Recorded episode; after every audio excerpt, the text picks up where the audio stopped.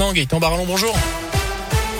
Bonjour Jérôme, bonjour à tous. Elle a une au Champ-Villard veut optimiser sa sécurité. C'est le plus gros centre commercial de la Loire. Selon les jours, entre 10 et 60 000 personnes vont y faire leurs courses. C'est aussi un lieu propice pour les personnes mal intentionnées. 300 interpellations sont réalisées chaque année pour différents vols et afin de rendre la galerie commerciale plus sûre, la direction de Champ-Villard vient de signer une convention avec la préfecture de la Loire, le parquet de Saint-Etienne et la police nationale. Les précisions d'Anthony Perel. Ils sont huit agents de sécurité privée à assurer la surveillance du site, mais parfois, ils doivent collaborer avec les forces de l'ordre, d'où cette convention. Cédric Esson, le directeur départemental de la sécurité publique de la Loire. On a, grâce à cette convention, identifié des, des personnes qui sont des référentes, aussi bien côté police que côté centres commerciaux, pour que les échanges soient plus fluides, pour qu'on se connaisse mieux. En tout cas, ce qui est sûr, c'est qu'on doit avoir une collaboration beaucoup plus importante pour qu'on puisse intervenir beaucoup plus facilement lorsqu'on a un besoin de nous. Alors, quel changement pour vous qui allez faire vos courses à Auchan-Villard Caroline Mignot est la directrice du site. Alors, j'espère que pour eux, ça change à rien parce que tout sera invisible. L'idée étant là, l'idée, c'est d'un climat le plus euh, sécuritaire possible et qu'on ait travaillé en amont sur tous les risques potentiels que le centre commercial peut susciter. Qu'on passe de la délinquance, de l'incivilité, au braquage jusqu'à l'attaque terroriste. En fait, c'est de travailler suffisamment en amont parce qu'on n'est pas programmé pour euh, vivre ça. Rappelons qu'en novembre dernier, trois individus armés avaient braqué la bijouterie d'Auchan. Et d'autres cas sont eu lieu ces dernières années. En 2017, notamment, le magasin Courir avait été attaqué. Ou encore en 2010, la bijouterie et la cafétéria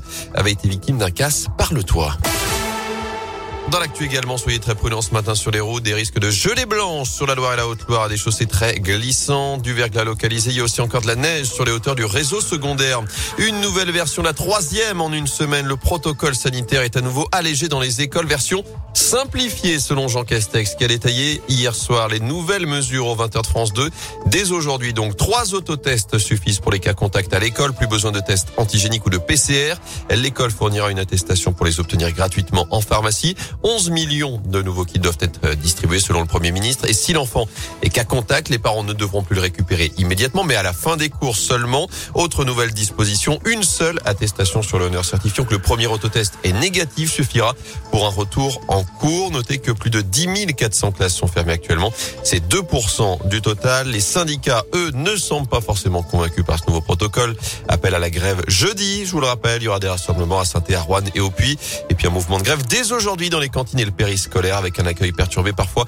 Un pique-nique à prévoir pour les enfants. Ça concerne une dizaine d'écoles à saint Quatre crèches fonctionnent aussi partiellement. On vous met le détail sur radioscoop.com. En foot, ça s'agite en coulisses chez les Verts. Après l'arrivée de plusieurs renforts pour ce mercato d'hiver, les dirigeants stéphanois restent actifs sur le marché des transferts. Plusieurs départs pourraient être enregistrés. Celui d'Ignacio Ramirez en Uruguay se précise. Jean-Philippe Crasso, lui, aurait des touches en Ligue 2 selon le progrès, mais son départ serait conditionné à une arrivée, peut-être celle de Jean-Philippe Mateta. Mais l'attaquant prêté aujourd'hui à Crystal Palace par Mayence et convoité également par d'autres clubs, Bâle et Newcastle notamment, selon Canal+. Enfin des Stéphanois aux victoires de la musique. Le duo Terre Noire vient d'être nommé dans la catégorie révélation masculine. Notez San et Clara Luciani sont en tête des nominations.